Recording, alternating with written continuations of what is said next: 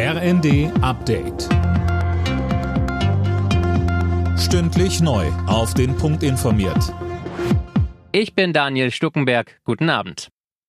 Der Bundestag hat über die Hintergründe für die Krawalle in der Silvesternacht debattiert. Die Bundesregierung sieht das Problem bei der Perspektivlosigkeit sozial benachteiligter Jugendlicher. AfD und Union machen mit Blick auf die Festnahmen in Berlin fehlgeschlagene Integration verantwortlich. Andrea Lindholz von der CSU. Von 145 festgenommenen Randalierern sind zwei Drittel keine deutschen Staatsbürger. Das darf man nicht ignorieren. Familienministerin Lisa Paus konterte. Sie von der Union versuchen sozialpsychologische Prozesse einfach auf soziale Fragen zu ethnisieren. Das ist dumpf, das ist rassistisch und damit werden Sie nur den Applaus bei den Falschen ernten.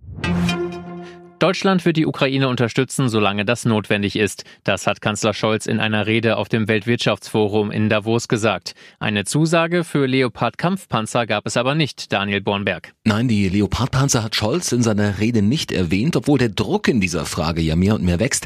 Zuletzt hatte das Europaparlament den Kanzler dazu aufgefordert, Lieferungen von Leopard-Kampfpanzern an die Ukraine zu ermöglichen. Ein außergewöhnlicher Schritt. Die Abgeordneten stimmten dem Antrag der Grünen mit großer Mehrheit zu. Mehrere Länder wollen ja Leopardpanzer liefern, aber das geht nur, wenn Deutschland als Herstellerland zustimmt. Nach dem Brand in einem Reutlinger Pflegeheim mit drei Toten steht jetzt eine Bewohnerin unter Verdacht. Die 57-Jährige soll das Feuer absichtlich gelegt haben. Gegen sie wird wegen des Verdachts des dreifachen Mordes und des elffachen Mordversuchs ermittelt.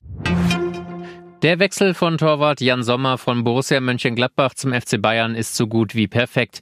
Das meldet der Kicker. Lediglich der Medizincheck steht noch aus. Der Schweizer Nationaltorwart soll in München zunächst Manuel Neuer ersetzen. Für den ist die Saison wegen eines Beinbruchs schon beendet. Alle Nachrichten auf rnd.de